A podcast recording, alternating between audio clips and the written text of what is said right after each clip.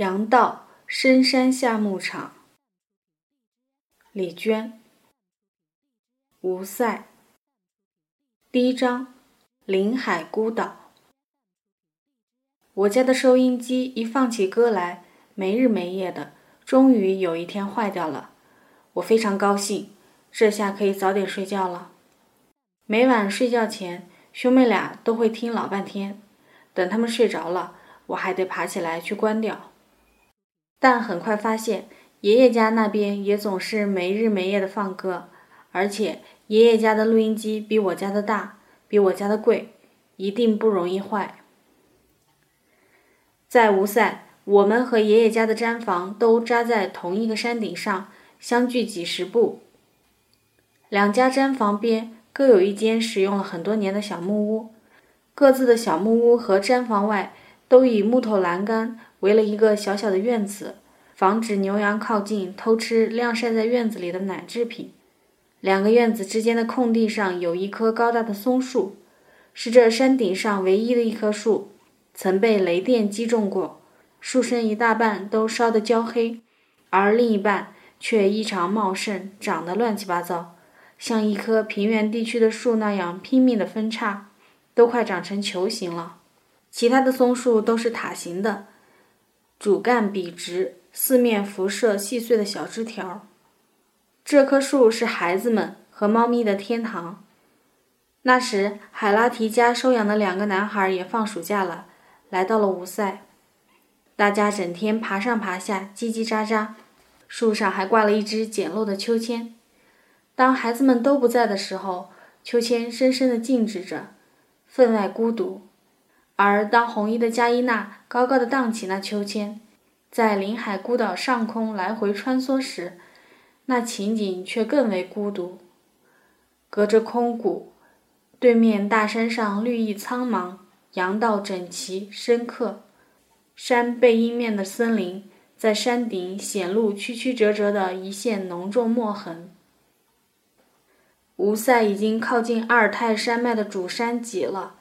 由于地势太高，森林漫升到一定海拔就停止下来。站在山顶空地往北方看，与我们视线平齐的群山从林海中一一隆起，一面又一面巨大的绿色坡体坦荡荡地倾斜在蓝天下，山巅堆满闪亮的积雪。但是，哪怕在那么高的地方，也会动人的扎停一座雪白的毡房。有的坡面上还会悬挂一条软绵绵的小路，在视野中几乎以垂直的角度通往山巅。真是奇怪，如果要翻山的话，何苦爬那么高？从一旁的山侧垭口处绕过去不就得了？住得高固然心旷神怡，取水就麻烦了，得到东南面山脚下的沼泽中挑。山又高又陡，为了省力，只能走大大的之字形路线上下。在吴塞，我很快就习惯了用扁担挑水，但技术实在一般，爬坡的时候前后不稳，两只桶跷跷板一样上下摇晃，加之拐弯处难免磕磕碰碰，中途放下桶休息时也会发生点小意外。很难找到一处能放稳桶的平地，于是等爬到山顶，总是会少十公分高的水，真丢人，还不如十岁的男孩无那自爱。提起水，得提一下漏勺。每当我在沼泽边用水瓢舀水时，都特别思念漏勺。要是舀水时用它过滤一遍的话，该多安全。水源只是沼泽边一个很小的水坑，水面比脸盆宽一些，深度顶多三十公分，一眼看去很清澈。正因为太清了，水里的枯草啊、泥团啊、泡烂的苔藓啊、雾状的菌生物、泡的只剩空壳的死虫子、长满绿苔的死蜘蛛，都看得一清二楚。我敢打赌。我还看到了正处在进化初级阶段的单细胞生物，当然这些东西都是没毒的，也不难吃，就是看在眼里，令人怪不舒服的。水煮好了却是另一码事儿。烧开的水沸腾又激动，他忘记了一切，不带一点阴影。我们的木头房子虽然很矮，却不显窝囊，一根根足球粗细的原木垒得整整齐齐，屋顶平整结实。别看搭法简单，略显笨拙，但在深山里盖起这样一个小木屋可真不容易。况且还特意修了门槛和门檐，还用心开凿了一个四四方方的朝南的小窗户。爷爷家的木屋也有窗户。还蒙了层塑料纸，我家则蒙了一块蓝色布，照样亮亮堂堂。为了防雨，房顶上培了厚厚的土层，风吹来了种子，上面长满青草，开满白色和黄色的花。植物娇嫩的根梢穿过土层和原木间的缝隙，长长的垂在室内，挂在我们头顶上，浓密而整齐的一大片。由于木屋不高，房顶又是平的，平时我们还在上面晾晒奶制品。吴纳兹爱兄弟俩沿着木屋山墙边参差不齐的原木垛头，嗖嗖嗖，几下就窜上去了。驻地北面是一大面缓坡草地，而四面却山石叠错，密密地生着一大片年轻的松林。我们的牛棚全建在林子里，也是用原木搭的，都盖了屋顶，东一个西一个，有五六个呢。可每一个都小得可怜，每个牛棚只能关一两头小牛。为什么不直接盖一个大的？我猜想，大约最开始扎克巴妈妈家只有两只牛，于是就只盖了个小的。可后来又增加了一只，只好再盖一个小的。接着家业越来越大，小牛一只两只的增加个不停，牛棚便也跟着一个两个增加了。也可能盖大牛圈需要又大又长的木头，可大木头不好处理。同样是屋顶，牛圈的屋顶可比我们木屋的屋顶美丽多了，因一直笼罩在树荫下。屋顶上居然生着丛丛的虞美人，柔弱而娇美的摇晃着。还有一个小牛棚上是成片的紫菀，浪漫极了。四面的山石层层叠叠，形态万千，布满了数不清的洞口、缝隙般的通道以及最高处的平台。这些翻起在山脊上的浅色石丛。顺着山脉一路向东蜿蜒了一两公里。如果在人群聚居处也有这样的好去处的话，会令多少孩子拥有茂盛幸运的童年啊！但这是无塞，只有两个男孩和一个女孩阔阔绰绰的占地为王，享受着无边无际的探险游戏。在无塞，最让人中意的是。上厕所的地方特别多，不幸的是荨麻也很多。这里还生长着少量的野生郁金香。由于海拔原因，杉木很少见了，几乎全是西伯利亚落叶松。与其他树木不一样的是，落叶松林的林间空地是红色的，因为枯萎后的针叶就呈砖红色。这些细碎的红色针叶年复一年，层层铺积，像大床垫一样厚实又富于弹性。走在上面，脚下忽闪忽闪的。在潮湿之处，红色的地面上会团团铺生绿色的苔藓。在山脊处的岩石崖壁上，处处生长着开白花的植物。那白花的花瓣拖得长长大大。飘在风里，不知是什么花，在其他任何地方都没见过。沼泽里生着的植物也极美，有着肥润的圆形叶片。沼泽细腻的黑色淤泥里纠缠了重重的植物根系，使之结实极了，一脚踩进去，顶多陷到小腿。与东库尔陡峭逼仄的风光相比，五塞开阔多了。然而在细处也是妩媚的。况且还有卡西的红雨鞋。每当我们在森林中穿梭，穿红雨鞋的卡西总是轻快地走在最前面。森林清凉碧绿，它就像一个精灵。这说不清道不明的古老寂静的生活，这崇山峻岭间的秘密，在森林边缘沼泽中央，突然闪现的那个人，总是衣裳鲜艳无比。搬到五塞的第二天，卡西就挖了一个储存蔬菜的坑，把我们全部的菜放进去，再盖上一件旧大衣，然后填土埋了。半颗白菜，一颗粗大的芹菜和五六颗土豆，以及三只洋葱，这些足够我们吃半个多月。对我们来说，蔬菜只是晚餐的调味品，而晚餐是一天中唯一的一顿正餐。这样的坑和冰箱一样管用。坑挖在木屋后的背阴处，挖到十多公分时，就挖出了几根布条儿。看来这一处在往年都是放菜的地方。再往下挖是纯纯的白沙子，几乎没有泥土。而在西面山石崖口处，全是这样的白沙地。看来这座山其实是一座铺满白沙的石头山啊。只在表面覆着一层薄薄的泥土。在远古的时候，这里一定是深深的海底。奇怪，土层这么薄，四面茂密的树林又是怎么长成的？难怪松树极易倒塌，倒下后，它的根就是一面平整的根墙。这根不是向下扎的，而是向四面八方盘伸。使之在地面上坐得稳稳当当。进入更加湿润丰美的深山后，畜生们对盐的需求量猛增。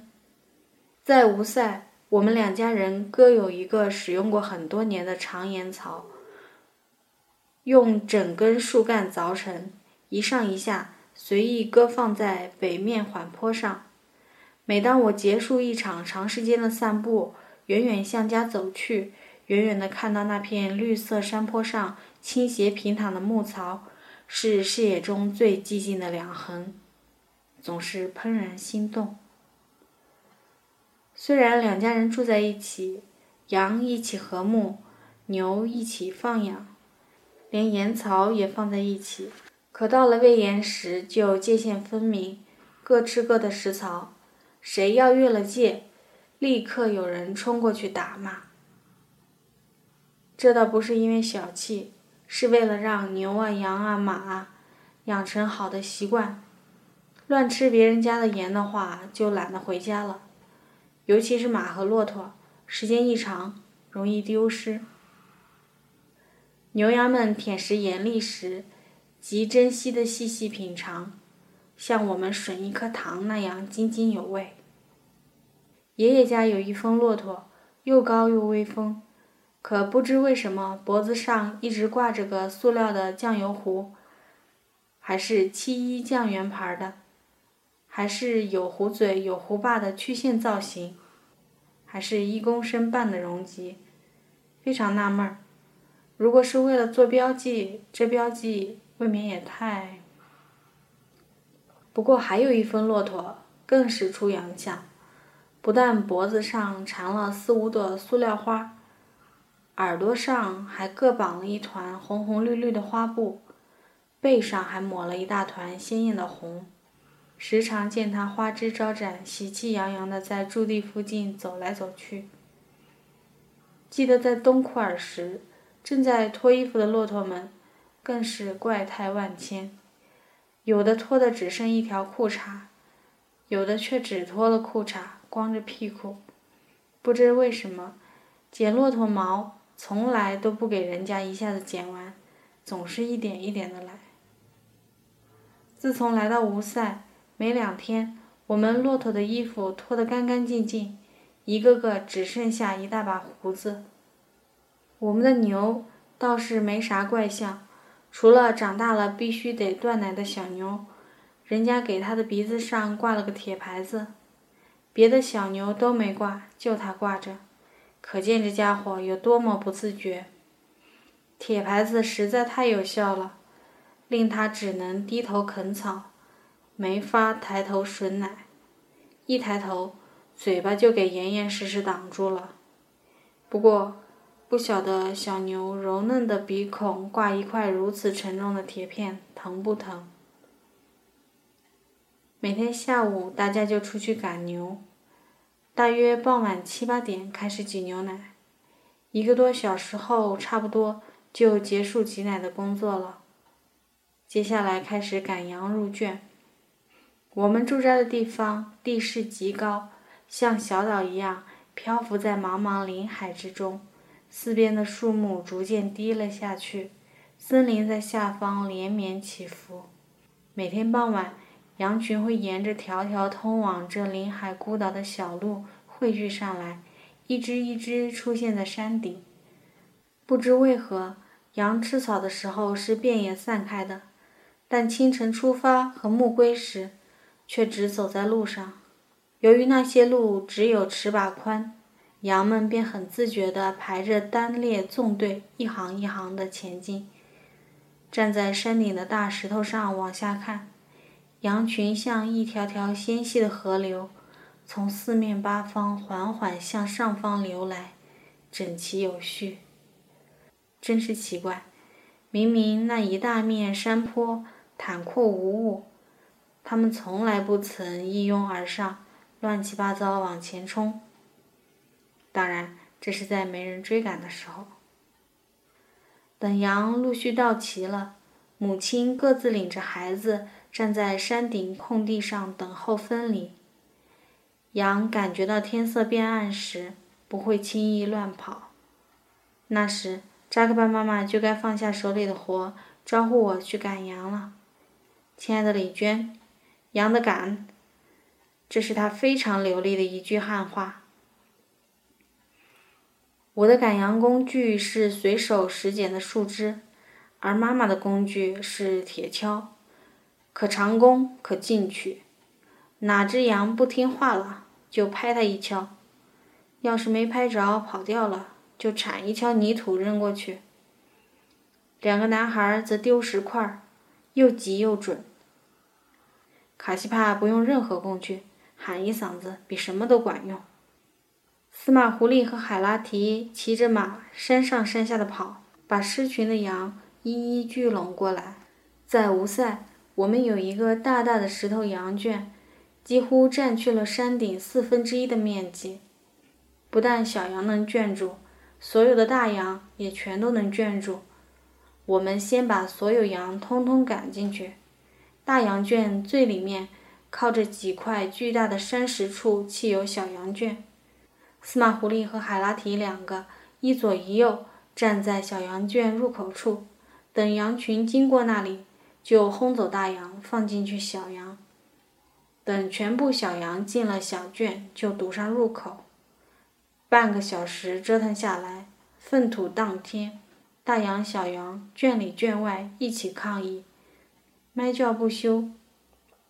到了吴塞，羊羔们已经长得很大了，我都快分不清大小羊了，大家却能迅速分清。入栏时，一个也不会放错。后来才发现，小羊的皮毛厚实、浓密、柔软、干净、蓬松，还微微带卷儿；大羊则脏成一绺一绺的。活了许多年，与只活了半年到底不一样，衣服都会旧很多。每次迁到新驻地的第一天，赶羊入圈总是极麻烦的事，因为羊们不认识新圈，搞不清状况。但只需短短两天，他们便立刻接受新的生活场所和秩序。虽然分离令他们不安，但到了该分离的时候，还是应允了牧人的安排。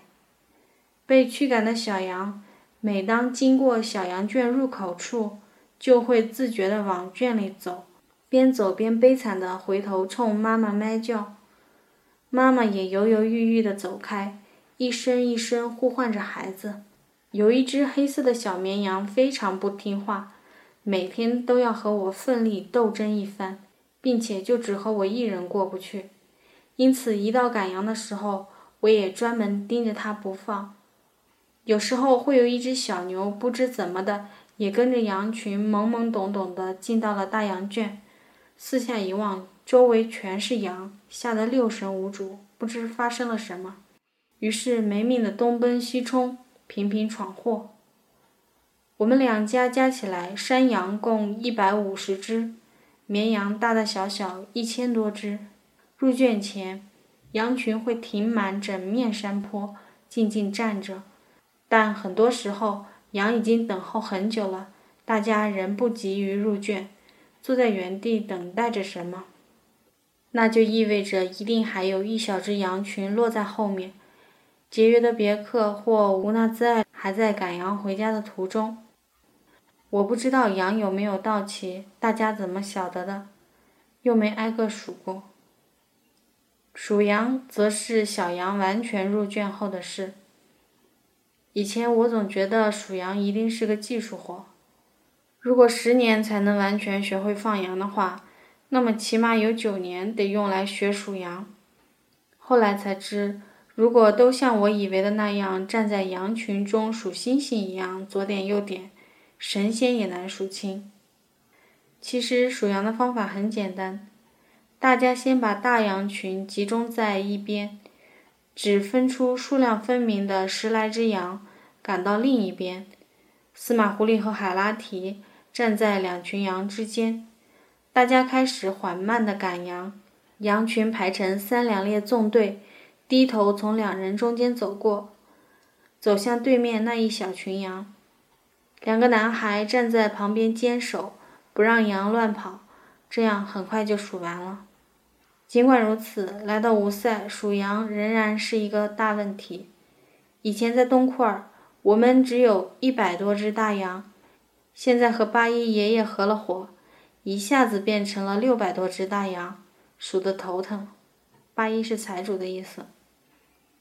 每天都得数好几遍，反复核对。而且来到吴赛后，丢羊的频率似乎更高了，几乎每天都会少羊。数完羊后，空气越来越暗，但大家往往站着一动不动，像还在等待什么。很久后又商量了几句，往往会决定重数。可是有时候明明少了羊，大家还是满不在乎的回家吃饭休息；有时候却火急火燎，无论天色再暗，也要立刻套上马出去找。我实在搞不懂，究竟在什么情况下允许那些丢失的羊继续丢失，就好像大家都清楚它们丢失在何处一样。除了清晨羊群出发和傍晚羊群归来时闹腾一阵，临海孤岛总是寂静的。到了吴塞，劳动终于令我的手指头挨个全烂了，指甲边肉刺丛生，整天血淋淋的。脸颊也在转场时被风吹坏了，皴了一大片，摸起来跟砂纸似的，又糙又痛。后来结了一片疤，洗脸时会很疼，索性就不洗脸了。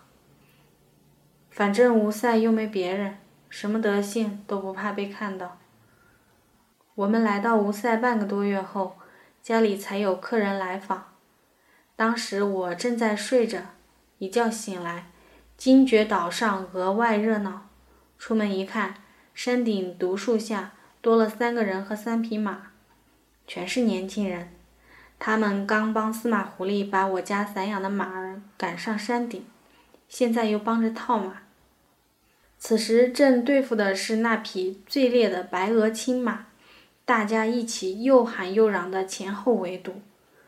扎克拜妈妈和爷爷坐在西面巨石隘口处。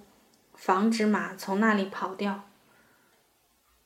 无奈艾兹兄弟俩守在大斜坡上，一看我也出现了，司马狐狸立刻把我安排在东南面的树林边。真是太瞧得起我了。若马真往我这个方向突围，我也会立刻掉头就跑。总之，大家布下天罗地网，忙活了好大一阵，才团团围住他，并令他安静下来。这时，一个小伙子慢慢走过去，小心靠近他，弯腰捏住他左边的后腿，然后顺利给他扣上了绊子。卡西一看大功告成，赶紧大声吩咐我回房间准备茶水，然后下山挑水。小伙子们陆续回到院子里，洗手进屋，挤满了木榻，顿时别扭极了，而大家也别扭，几双眼睛一起盯着我在餐布上拍开一行碗，几张嘴一声不吭。我慢吞吞地斟牛奶、冲茶，左顾右盼。随后赶到的司马狐狸看出了我的尴尬，赶紧帮着切囊递茶，令我感激万分。要知道，之前这小子在家里可从没碰过这些所谓的女人的事的。小伙子们冲他揶揄的笑。我倒完茶就赶紧离席了，在山下转了一大圈，又回到了木屋里。一进门又吓了一跳，没提防惊叫出声，好多人。席间又多了两个陌生人，而且全是傻大个子。卡西、海拉提和爷爷家两个男孩子也在座。接替我伺候大家茶水的是扎克拜妈妈。小木屋给挤得满满当当，大家都笑了，招呼我也一同喝茶。可是我既没地方坐，也没地方站，便赶紧回到毡房那边，一时无事，便躺下继续睡觉。这时，莎拉家的猫咪爬到毡房顶，从天窗向下张望。渐渐的，它卧倒在天窗上，比我先睡着了。院子里，吴娜兹爱两兄弟不厌其烦地玩着白皮球，女孩加伊娜不依不饶地向吴娜兹爱要求着什么。这时，卡西进毡房找东西，一边找一边用商量的口吻对我说。这五个小伙子中有一个还是不错的，给你介绍当男朋友吧。而在此之前，他已经给我介绍过好几个男朋友了，几乎每搬到一个地方就介绍一个。我一面胡乱答应着，一面渐渐睡着了。